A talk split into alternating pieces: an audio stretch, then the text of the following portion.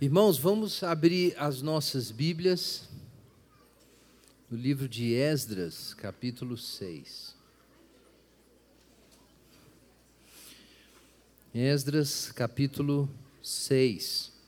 Nós é, interrompemos um pouquinho a, o nosso estudo de Romanos, porque temos agora um período muito importante né, no calendário, é esse período da preparação para a Páscoa, né, da Quaresma, da Páscoa, depois a preparação para o Pentecoste. É um período importante de lembrança da história de Jesus e das origens da igreja cristã. Então, todo ano a gente lembra disso. E por isso a gente dedica alguns domingos para focalizar o assunto. E o tema tem sido a Páscoa. O pastor Igor já pregou a respeito disso. Nós estamos é, passando pelo pela experiência da Páscoa, desde a sua instituição até o Novo Testamento. E hoje nós vamos ler sobre a primeira Páscoa celebrada depois que o povo volta do exílio, ou começa a voltar. Começa a voltar do exílio. Esdras capítulo 6.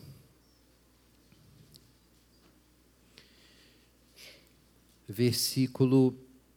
Vamos ler do verso 13 é, em diante.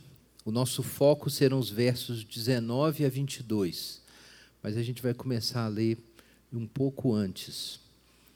É, aliás, nós vamos ler o comecinho do 6, depois a gente vai do verso 13 em diante. Veja capítulo 6, verso 1. Vamos começar daí, aí eu vou pular ali para o 13 em diante.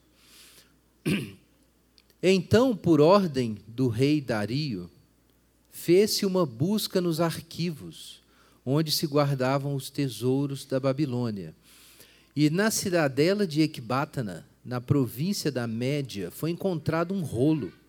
E nele estava escrito um memorial que dizia assim: No primeiro ano do seu reinado, o rei Ciro promulgou um decreto com respeito ao templo de Deus em Jerusalém nestes termos: que o templo seja construído como lugar em que se oferecem sacrifícios e que sejam lançados os fundamentos. A sua altura deverá de ser de 60 côvados e sua largura de 60 côvados. Com três carreiras de pedras grandes e uma carreira de madeira nova, e as despesas serão pagas pelo tesouro real. Além disso, que os utensílios de ouro e de prata do templo de Deus que Nabucodonosor tirou do templo de Jerusalém e levou para a Babilônia sejam restituídos e levados para o seu lugar no templo em Jerusalém, que sejam colocados no templo do seu Deus. Agora sim, verso 13.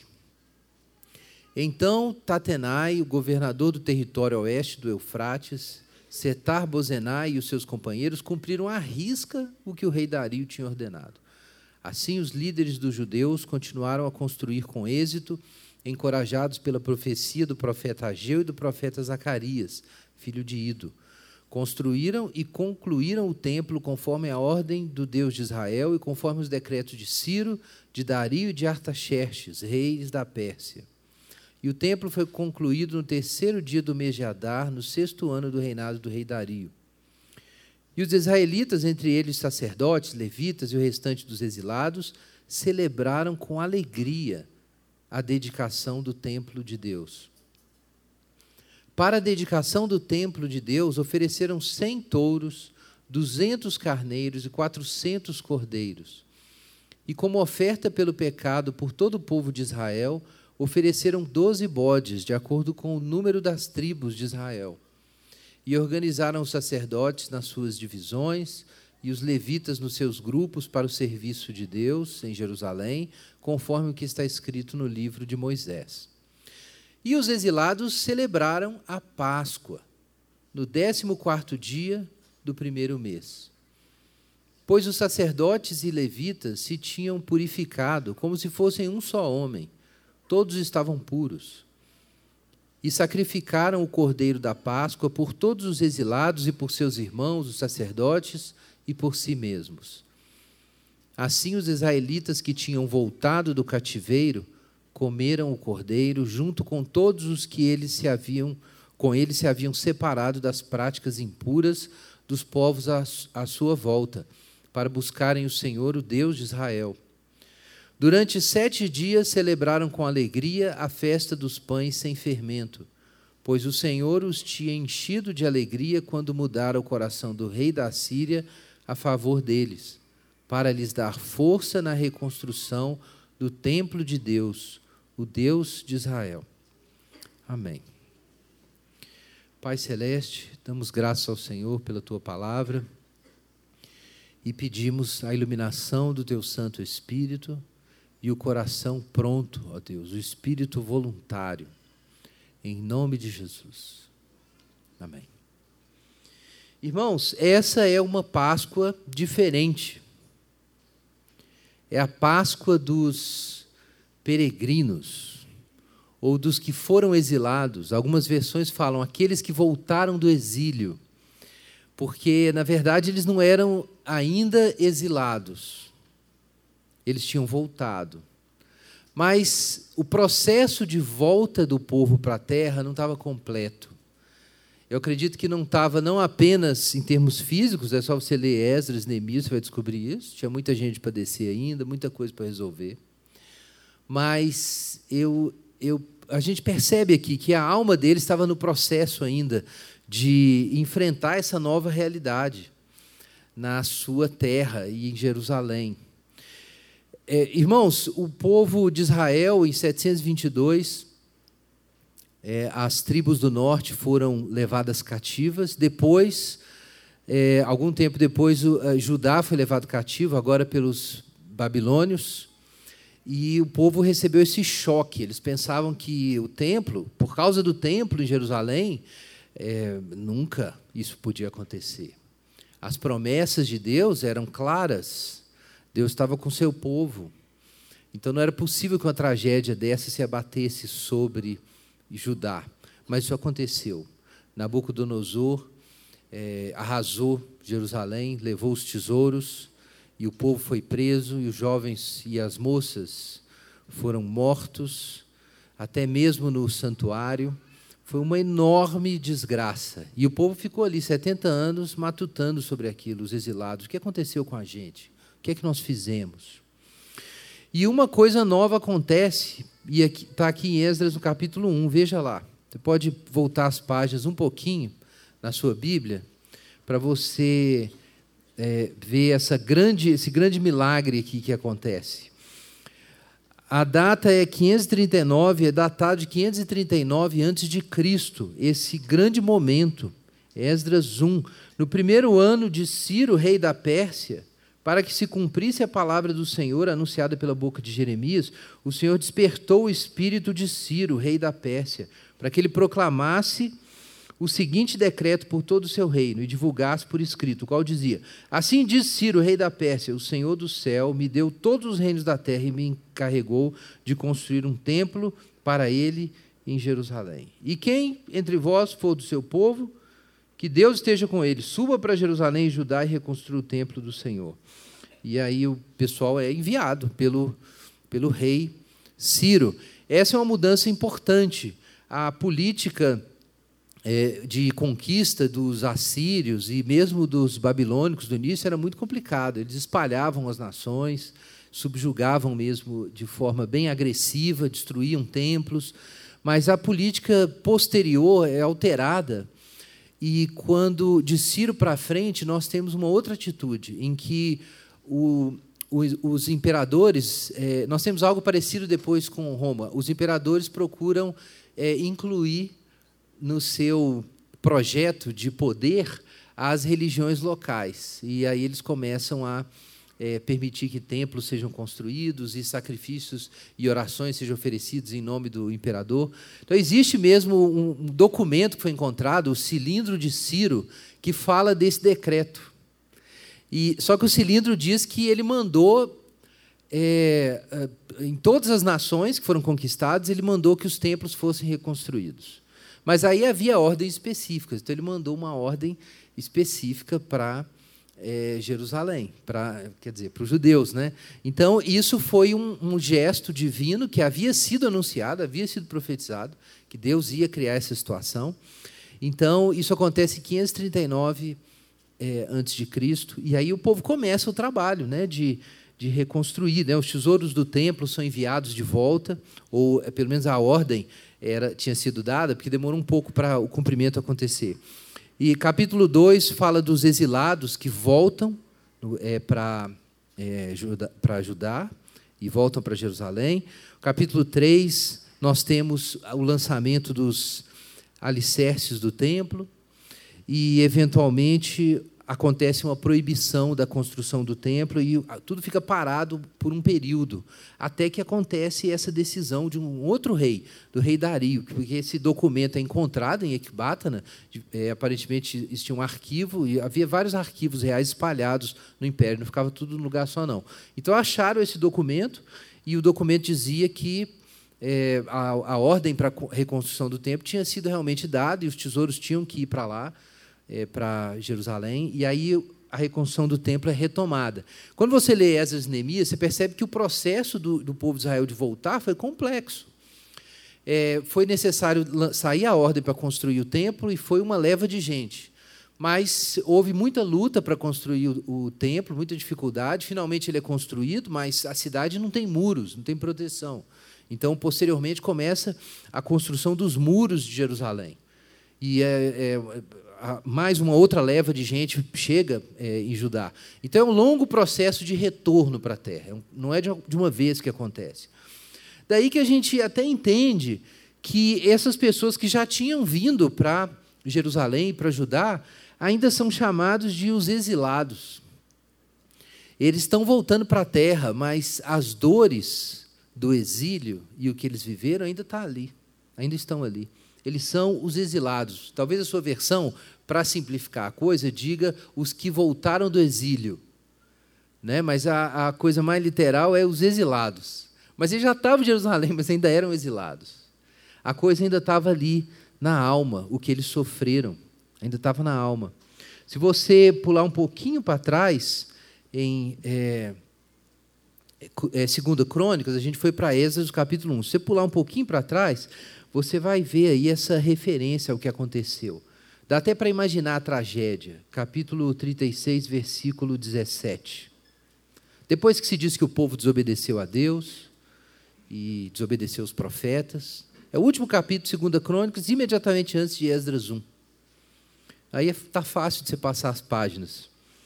Olha só, verso 17. Por isso enviou, Deus enviou o rei dos babilônios contra eles o qual, vejam isso, imaginem a cena, você que viu aí, sei lá, o filme Troia, por exemplo, imagina a cena, o qual matou seus jovens à espada no seu santuário e não teve piedade nem dos jovens, nem das moças, nem dos velhos, nem dos mais avançados em idade. Ele entregou todos eles nas mãos do rei os utensílios do templo de Deus, grandes e pequenos, os tesouros do templo do Senhor e os tesouros do rei e dos seus príncipes, levou tudo para a Babilônia. Também queimaram o templo de Deus, derrubaram os muros de Jerusalém, incendiaram todos os seus palácios e destruíram todos os seus objetos preciosos. Quem escapou da espada, ele levou para a Babilônia e se tornaram servos dele e de seus filhos, até o tempo do rei da Pérsia, que é o caso ali, quando a gente começa a leitura de Esdras. Para se cumprir a palavra do Senhor dita pela boca de Jeremias, até a terra ter desfrutado dos seus sábados, pois repousou por todos os dias da desolação, até que os setenta anos se cumpriram. então, verso 22, no primeiro ano do rei Sírio, o Senhor, do rei Ciro da Pérsia, o Senhor despertou o espírito de Ciro para que cumprisse a palavra do Senhor. Mas veja, irmãos, a memória dessa tragédia. Aqui é de uma forma muito simples, né? são poucas palavras, não parece que aconteceu tantas coisas. Foram três versículos aqui, falando da desgraça, mas é muita coisa que aconteceu nesses três versículos. A cidade foi arrasada, muros derrubados, palácios queimados, velhos, doentes, jovens, moças, mortos, todo mundo terra arrasada. E essa memória estava ali. Mas Deus, na sua misericórdia, começa a trazer o povo de volta para a terra. E eles não faziam festa em Babilônia. Não tinha como fazer festa em Babilônia.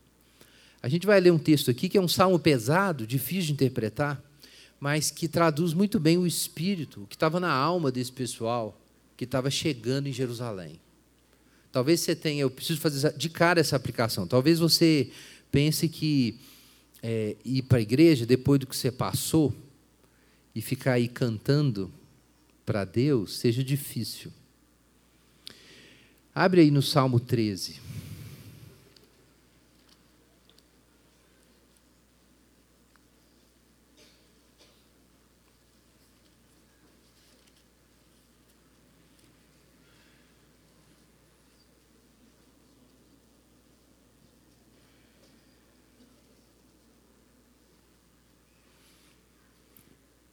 Esse é um salmo assim que eu imagino que eles eles tenham se lembrado quando eles estavam lá. Até quando, Senhor, tu te esquecerás de mim para sempre? Até quando esconder, esconderás o rosto de mim? Até quando relutarei dia após dia com tristeza em meu coração? Até quando meu inimigo se exaltará sobre mim? Depois você pode meditar de novo no Salmo 13, mas é, é, dá para a gente imaginar quantas orações foram feitas quando o povo estava exilado e se lembrava dos mortos, da desgraça. E com certeza eles não tinham como celebrar. Apesar de nós termos essa nota de esperança no final do Salmo 13. Se eles cantassem os salmos de lamentação, e há vários salmos de lamentação, eles tinham que se lembrar no fim da esperança. Eu confio na tua misericórdia, meu coração se alegra na tua salvação. Cantarei ao Senhor, porque ele me tem feito muito bem. De algum modo, a fé desse povo foi preservada e purificada, porque eles voltaram de lá. Voltaram de lá e reconstruíram o templo. De algum modo, Deus não fez com que o povo simplesmente voltasse para a terra, porque eles saíram do Egito com uma finalidade: adorar a Deus livremente. É isso que Deus falou por meio de Moisés. E agora, quando eles vão voltar para a terra, eles não vão só voltar para a terra, para os seus negócios, para suas casas, ou reconstruir suas casas. Antes de tudo, antes de muro em Jerusalém, o que eles têm que fazer? Construir o templo eles têm que construir o templo. Só havia um jeito de Israel voltar a ser Israel. Era por meio do culto, porque Israel foi criado para isso para oficiar o culto divino no mundo. E Israel perdeu a sua terra porque esqueceu disso. Que eles foram plantados no mundo com essa função de ser um sacerdócio um povo sacerdotal, representando Deus diante das nações e coordenando o culto de Deus no seu templo, que era a, que é a própria criação. Então, esse povo tinha que voltar e construir o templo. E depois, depois vinha o resto. Depois eles iam fazer, claro, as suas casas, construir muros em Jerusalém, voltar a se articular como nação, mas isso eles precisavam lembrar que no centro de tudo estava a adoração a Deus. Então Deus usa Ciro para dar essa ordem. Deus não usa Ciro para dizer, vamos restaurar a nação de Israel ou Judá. Não, ele diz o seguinte: templos. Deus mexe lá na cabeça do Ciro e ele tem uma grande ideia: templos. Eu quero que as pessoas orem por mim aos seus deuses nos seus templos. E com isso os judeus recebem uma mensagem direta, né? Vocês podem voltar para fazer um templo. Vocês podem voltar. Vocês vão voltar para construir o templo. É claro que é doloroso para eles construir esse templo e oferecer sacrifícios numa, numa outra condição em que eles estão fraquinhos, eles não têm tanta gente, eles não têm tanto dinheiro. É, é um outro momento agora que eles estão vivendo. e eles não são mais aquela nação orgulhosa que eles foram, eles não têm mais a importância que eles tiveram. É, quando os alicerces do templo é, são lançados e o povo vê a, o que existe ali, há, há, uma comoção. Olha aí Esdras capítulo 3, também dois capítulos aí, três capítulos antes do nosso, capítulo 3, versículo é, 13. A gente pode começar um pouquinho antes. O verso 8 conta que o, o, o, templo começou a ser construído. Verso 10 fala que os alicerces foram lançados. E aí veja agora o versículo 11. Cantavam responsivamente, louvando o Senhor e dando-lhe graças com essas palavras. Ele é bom e o seu amor por Israel dura para sempre. E todo o povo louvou o Senhor em alta voz, porque tinham sido lançados os alicerces do templo do Senhor. Mas muitos dos sacerdotes, levitas e chefes das famílias mais idosos, que tinham visto o primeiro templo, choraram.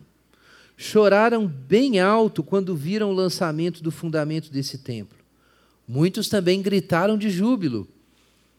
Assim não se podia distinguir as vozes do júbilo das vozes do choro do povo pois os gritos do povo eram fortes e o som se ouvia de longe. Veja, irmãos, era um homem de alegria, mas era de tristeza, de sentimentos mistos, porque estavam muito felizes. Finalmente temos o templo de volta, os alicerces foram lançados, mas quem viu a glória de Jerusalém, quem tinha visto a glória do templo, chorou, porque era tão menor, não era aquilo que era antes. Então, eles trouxeram ali uma dor, aconteceu uma perda. Percebam que esse é o contexto até a gente chegar no capítulo 6. Os sentimentos eram ambíguos. É claro que Deus está mostrando misericórdia e tirando a gente da Babilônia, trazendo a gente de volta. Agora a gente pode construir o templo, mas a gente não é mais como a gente era. Isso faz a gente pensar. Eu sempre cito Tolkien aqui, a mesma história. Faz lembrar do Frodo, né? que ficou doendo a ferida, o tempo não sarava o negócio. Depois que ele foi ferido no topo do vento por um dos nove. É, se você não sabe dessa história, você tem que ler Tolkien. Mas termina de ler a Bíblia primeiro. Mas depois que você terminar de ler a Bíblia, você tem que ler Tolkien. Então, parece isso, né? Parece que eles foram feridos ali e Deus, Deus não curou a ferida totalmente, não. Não curou totalmente, não é essa altura. Não a essa altura. A, a dor está presente, está implícita no tamanho das coisas. Vejam, por exemplo, é, já no capítulo 6 aí de Esdras, o trecho que a gente leu, quando se fala, é, no capítulo 6, né? Quando se fala dos sacrifícios que foram é, oferecidos é, na, na, dedicação do templo, vejam, vejam a, a diferença nas dimensões, né? é, 100 touros, 200 carneiros, 400 cordeiros. Isso é o que foi oferecido na dedicação desse templo, na reconstrução, depois do exílio. Gente, quando o templo de Salomão foi dedicado, a gente sabe quantos touros foram? 22 mil touros. E quantas ovelhas foram sacrificadas? 120 mil ovelhas. Isso está em 1 Reis 8, 63. E agora eles sacrificaram 100 touros, 200 carneiros. Gente, era uma, foi uma festinha. Foi uma festinha. A gente ri agora, mas não é de rir. Tinha gente feliz, por isso tinha gente feliz tinha gente chorando. A dor do exílio estava ali. As feridas, as cicatrizes, as marcas, o prejuízo. Depois que eles passaram por aquilo ali, eles não eram os mesmos mais, não podiam ser os mesmos. Mas eles se santificaram, diz o verso 19 em diante. Versículo 20 ali, ó, os sacerdotes, levitas se prepararam para a festa, como se fossem um só homem, não importa. Tudo estrupiado. Mas como um só homem, eles falaram: não, a gente está aqui, não importa. A gente está aqui para adorar a Deus. Como um só homem, fizeram todas as purificações rituais E diz o verso 21 que todo o povo se preparou e comeu do cordeiro, inclusive outros que se separaram das práticas impuras dos povos. O pessoal que tinha ficado por ali é, se, se, renovou né, o seu, seu vínculo com o Senhor, ou retomou o seu vínculo, ou quem não tinha feito isso por causa do exílio, assumiu essa posição. Então todo o povo ali se consagrou ao Deus de Israel, se santificaram para esse momento. E esse povo, apesar de tudo, apesar da memória dessa miséria, apesar da, da festinha, esse povo está feliz. Olha aí o capítulo 6, verso 22. Durante sete dias celebraram com alegria a festa dos pães sem fermento. Então Deus fez realmente alguma coisa no coração desse povo, porque ao invés deles resmungarem e voltarem para a Babilônia, eles ficaram lá. Ficaram lá e celebraram a festa. Sete dias, gente. Foi uma festinha. Mas foi sete dias de festa. E o texto diz que foram sete dias de alegria. Isso também é importante. Foram sete dias de alegria. De algum modo, eles eles trataram aquilo que eles sofreram. Esse povo podia ter ficado tão revoltado com Deus, né, apesar de que eles não tinham direito de fazer isso, sem dúvida, porque eles foram exilados por causa do seu pecado. Mas pensa aí nos, nos filhos sem pais, nos filhos sem avós, nos filhos que ouviram a história da família que foi massacrada pelos babilônicos, os velhos, os velhos que perderam filhos e que ainda estavam vivos e voltaram. Esse povo estava todo ali, gente. Eles lembravam disso, mas ainda assim eles se alegraram. Ainda assim eles celebraram a festa com alegria. Então, não se cultua a Deus somente quando está tudo bom, não. Muito embora, com certeza, apesar das dores, apesar das dimensões do novo templo e da, da nova celebração, isso é uma graça de Deus e um sinal de um futuro que Deus propõe para eles, eles estão bem no meio do caminho. Eu acho que isso se encaixa muito bem com o que a Bíblia ensina sobre o já e o ainda não. É uma das ilustrações bíblicas disso. É essa situação em que a gente já teve um vislumbre da salvação de Deus e a gente já está certo dela, mas as coisas ainda não mudaram completamente.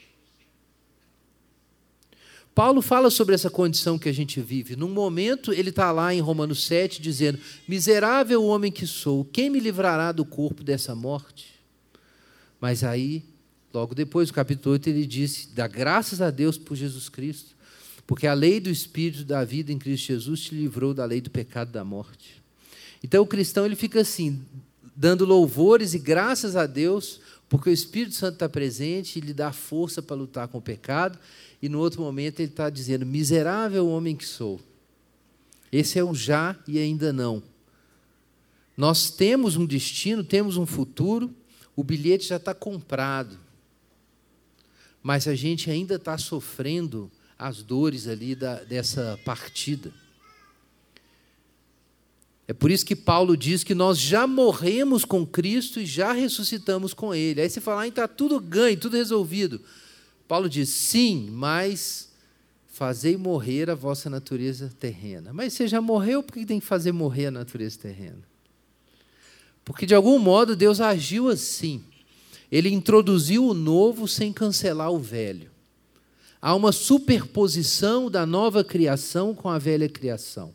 O túmulo de Jesus está vazio e os apóstolos vivem a fé da ressurreição, mas eles ainda, eles ainda vão ser martirizados. Eles ainda têm que viver nesse mundo.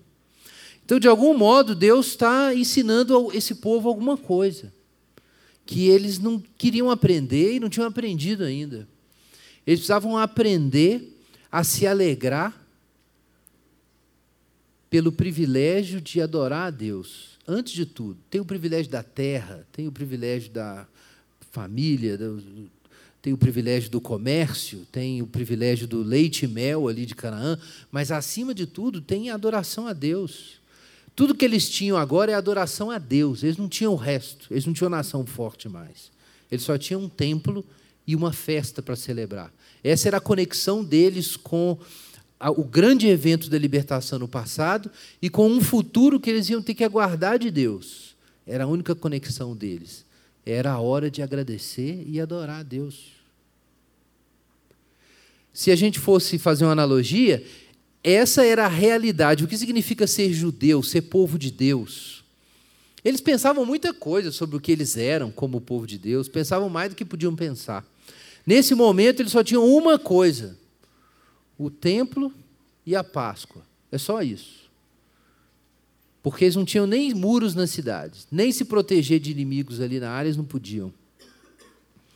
Mas essa festa ainda podia ser real, então esse povo se alegrou. Qual é a alegria desse povo? Nosso texto fala aqui sobre, claro, a, alegria é porque Deus controla a história. Porque Deus levantou primeiro Ciro e agora, de algum modo, Deus moveu Dario e a coisa aconteceu. O texto é bem claro aqui, o versículo 22.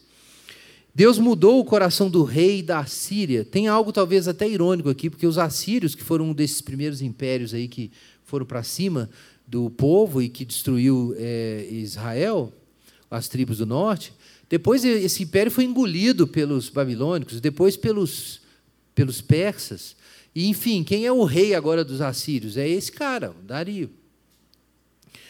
Mas o fato é que eles estavam alegres porque Deus moveu lá a autoridade. Aquele rei que era impossível que é, alguma coisa viesse de lá, ele só trouxe destruição, esse imperador ou esse sucessor dos assírios. Mas Deus, Deus move o coração dele, Deus controla a história. Então eles estão alegres por isso, porque Deus moveu o coração dele. Mas a grande questão não é simplesmente mover o coração do rei da Síria, é que nós podemos construir o templo. Nós podemos construir o templo. Vejam que coisa. O povo se alegrava com tanto antes, agora eles têm uma alegria. Simplesmente, vou fazer uma analogia direta aqui, a única alegria deles que bom que eu sou crente. Não tenho mais nada. Que bom que eu sou crente. Porque o resto tirou, Deus arrancou tudo. Perdido, fiquei sem nada. Não, eu tenho uma coisa ainda. Eu ainda sou cristão, eu tenho fé. Eu posso adorar a Deus, eu faço parte do corpo de Cristo. Que bom. Aí faz sete dias de festa. Essa lição é dura de aprender. Essa lição é dura de entender. A gente celebra a Páscoa e celebra Jesus na Páscoa, mas Jesus fez exatamente isso, perdeu tudo. Ele só tinha Deus no final. Tudo por amor ao Pai, por amor a nós. Deus entregou, Jesus entregou tudo que ele tinha. E na Páscoa a gente celebra isso, né? Jesus tomando a cruz. E, e aí a gente, a gente se esquece que a gente tem que passar por esse caminho.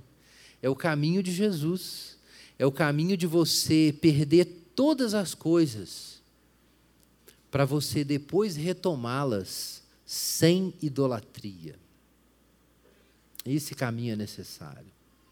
A faca da circuncisão tem que te cortar para você viver na aliança. O povo passava a faca, né, no prepúcio, se circuncidava e não entendia o que, que eles estavam fazendo com aquilo. No oitavo dia, pegava as crianças, circuncidava os meninos, e o povo estava consagrado a Deus. E eles não entenderam o que significava. E Deus foi lá e circuncidou a nação. Né? É isso que aconteceu no final de Crônicas. Deus passou a faca em Israel, passou a faca em Judá, circuncidou Judá, para a alma de Judá ser de Deus, para o coração dele ser de Deus para eles entenderem que o grande bem deles não era a terra, era o Deus que deu a terra. Então, esse povo que pisava em profeta, desprezava o templo, profanava tudo, está aí esse povo fazendo sete dias de festa por uma razão. Nós podemos construir o nosso templinho para adorar a Deus. Tá bom. Agora o resto pode ser feito. Agora pode pôr muro em Jerusalém, trazer mais gente, fazer a coisa toda. Abra sua Bíblia em 1 Crônicas 29.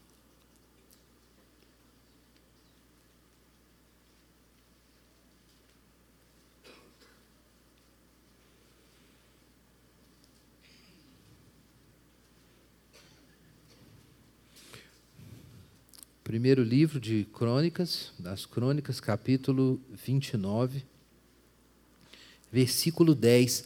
Olhem essa oração de Davi. Que coisa fantástica. E nos ajuda a entender o que Deus estava fazendo com o seu povo. Então Davi bendisse ao Senhor na presença de toda a comunidade, depois que as ofertas né, para a construção do templo foram levantadas. Mas antes dele ser construído, isso só aconteceria com Salomão. Ó Senhor Deus de nosso Pai Israel, bendito és tu de eternidade em eternidade. Ó Senhor, tu é a grandeza, o poder, a glória, a vitória, a majestade, porque tudo quanto há no céu e na terra é teu. Ó Senhor, o reino é teu e tu te exaltaste como chefe sobre todos. Tanto riquezas como honra vêm de ti, tu dominas sobre tudo. Há força e poder na tua mão, na tua mão está a exaltação e o fortalecimento. Agora te damos graças e louvamos o teu glorioso nome, ó nosso Deus. Mas quem sou eu e quem é o meu povo para que pudéssemos trazer ofertas tão voluntariamente? Porque tudo vem de ti e damos a ti o que é teu porque somos estrangeiros e peregrinos diante de ti.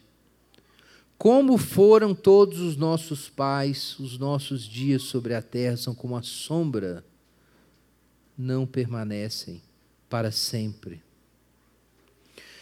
Ó Senhor nosso Deus, toda essa riqueza que ofertamos para construir um templo ao teu santo nome vem da tua mão, é toda tua. Irmãos, Davi, ele tinha um coração segundo o coração de Deus. E aqui a gente entende que realmente Davi foi longe na caminhada espiritual. Davi, o grande rei,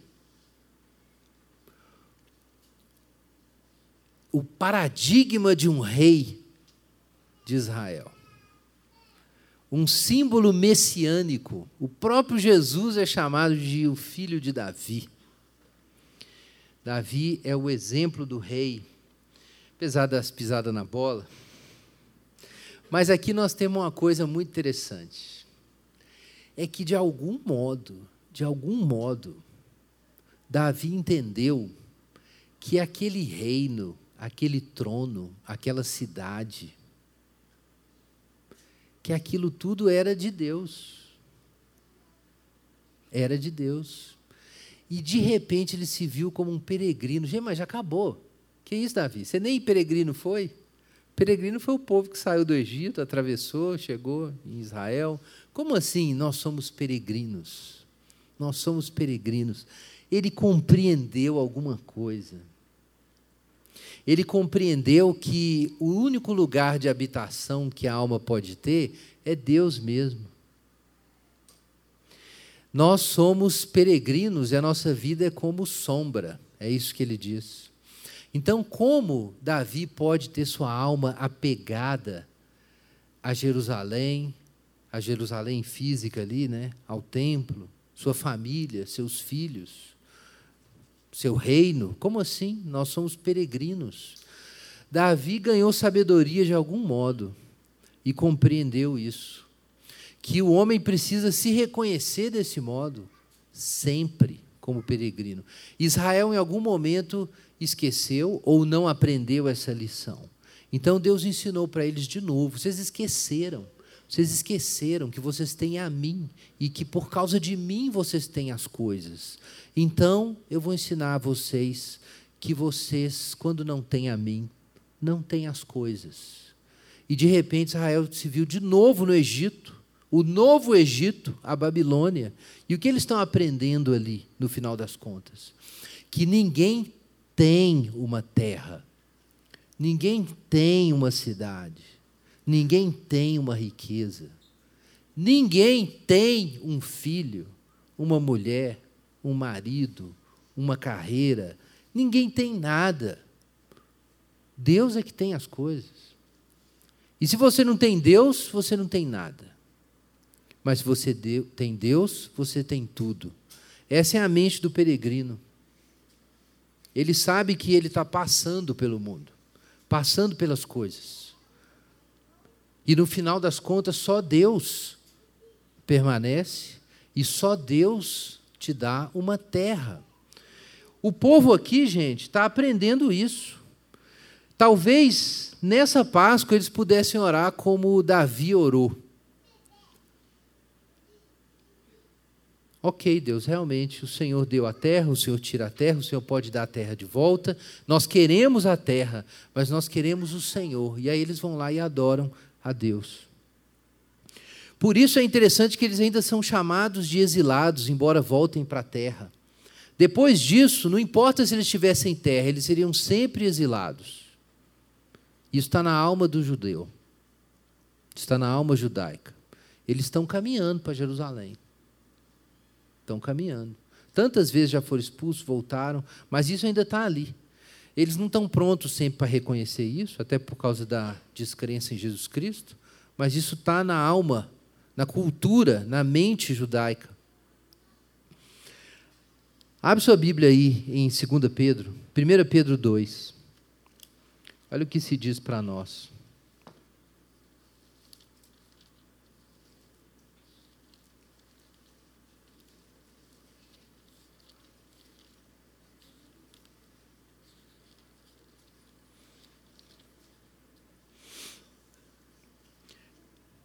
Primeira carta de Pedro, capítulo 2.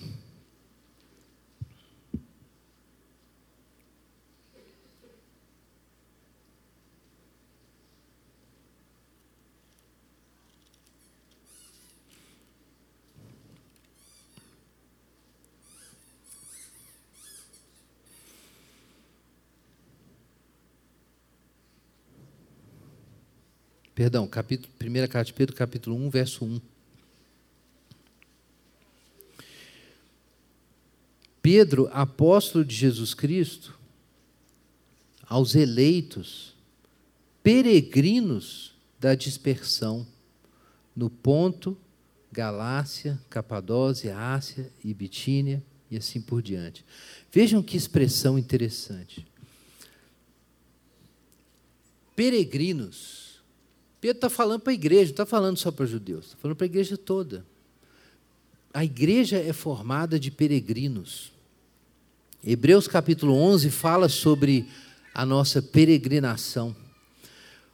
Falando sobre os patriarcas, todos esses morreram na fé sem terem recebido as promessas, mas tendo-as visto e acolhendo-as de longe, declararam ser estrangeiros e peregrinos na terra. Os que dizem tais coisas mostram que estão buscando uma pátria. E se estivessem se lembrando da pátria de onde saíram, teriam oportunidade de voltar. Mas agora almejam uma pátria melhor, isto é, a celestial. Por isso também Deus não se envergonha deles, nem de ser chamado seu Deus, porque já lhes preparou uma cidade.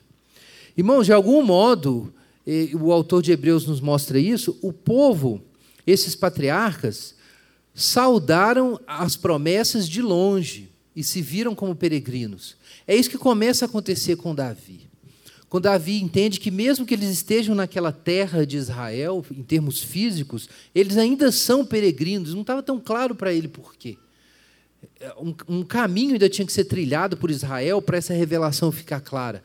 Mas em Hebreus a gente entende o que acontece. Deus estava ensinando esse povo que o lugar final de descanso ainda não eram esses bens terrenos que eles recebiam. E de algum modo Deus está fazendo essa, essa cura, fazendo essa obra na vida de, de Judá. Quando eles experimentam a perda de todas as coisas e começam tudo outra vez aonde? No louvor, na adoração a Deus no templo, na celebração da Páscoa.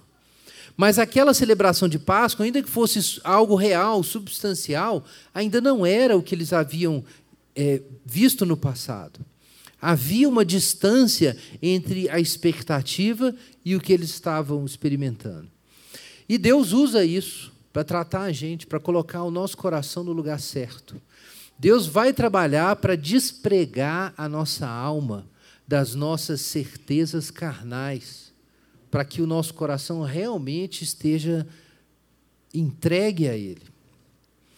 E Deus conseguiu tirar algo desse povo, depois de todas essas todo esse sofrimento, todo esse processo que eles viveram, no final eles conseguem se alegrar em Deus por causa do templo de Deus. De algum modo, Deus arranca a idolatria do coração do povo por esse modo. Irmãos, eu acho que existe uma analogia disso com o que a gente vive. Toda vez que a gente celebra uma Páscoa, toda vez que a gente celebra a ceia, a ceia é interessante também, porque na ceia a gente se lembra daquilo que Jesus fez por nós. Em memória dele que a gente celebra a ceia. Mas Jesus diz também que ele não estará presente ali fisicamente para participar da ceia com os discípulos até aquele dia, até o dia final, quando o Senhor Jesus vai voltar. E aí nós vamos ter uma, a, a grande ceia mesmo. Então a vida cristã é vivida assim. Entre um grande evento de salvação que aconteceu no passado e que a gente lembra, e a expectativa de um grande, maior ainda evento de salvação que vai acontecer no futuro, que é a ressurreição e a nossa transformação final. E agora, onde nós estamos? Nós estamos no meio do caminho. Por isso a Bíblia diz que a gente ainda é peregrino. Era difícil para Israel entender isso, mas eu, Davi entendeu isso, que mesmo eles ali na terra, tudo dando certo, eles ainda eram peregrinos. Então entenda isso, meu irmão. Não é para você se assentar no lugar onde você está e pensar que a vida está ganha, que a felicidade, a realização, ou seja o que for, vai ser encontrada aonde você está vivendo agora, nos seus trabalhos, no seu comércio, nos seus estudos. Não é, não é aí. Você está num caminho. Você está numa jornada. Em alguns momentos, você vai ter experiências muito difíceis que vão trazer saudade das glórias passadas. Ou talvez na sua caminhada cristã, hoje você vai pensar exatamente sobre a ressurreição de Jesus, sobre o túmulo vazio, e você vai se olhar e falar assim: não estou vendo muita ressurreição aqui agora. Mas você tem que viver na esperança. Jesus ressuscitou porque você vai ressuscitar no futuro. E caminhar como peregrino não é coisa simples, não é coisa fácil. A Páscoa é um momento da gente se lembrar disso mesmo. O povo de Israel devia ter entendido isso desde o início. O que, que significava celebrar a Páscoa daquela forma, com as roupas né, prontas para sair, né, já com o cajado, tudo pronto já para se mover, porque Deus está tirando o povo com pressa. Mas aí eles acharam que chegaram em Canaã e que era ali, que eles nem precisavam de Deus mais. Irmãos, eu quero convidar vocês, nós estamos chegando aí na, na Páscoa, a pensar sobre as suas alegrias. Porque essa é a questão importante aqui. É que o povo perdeu tudo e ainda estava alegre, porque podia adorar a Deus. Isso está na essência do que a obra da cruz significa. Isso está na, na essência da fé judaico-cristã. Abraão abriu mão de tudo por causa de Deus, e por causa disso, ele recebeu tudo de volta. Jesus entregou tudo na cruz e recebeu na ressurreição muito mais. E o povo de Israel está aprendendo isso, que não importa a terra, importa o Deus da terra. Vamos orar agora. Eu quero que você faça essa oração, que a alegria que nós temos por, por termos o Senhor Jesus já seja suficiente para a alegria agora. Que essa alegria seja suficiente para celebrar agora. Mesmo que você esteja ainda com os muros derrubados, que muita coisa na sua vida seja pequenininha, isso não importa. Deus está te ensinando alguma coisa. Está te ensinando a ser peregrino. Pede isso ao Senhor, que Ele seja a sua alegria, que Jesus seja a sua alegria, que a sua celebração da Páscoa seja real, não seja só uma festa, uma data, mas uma realidade.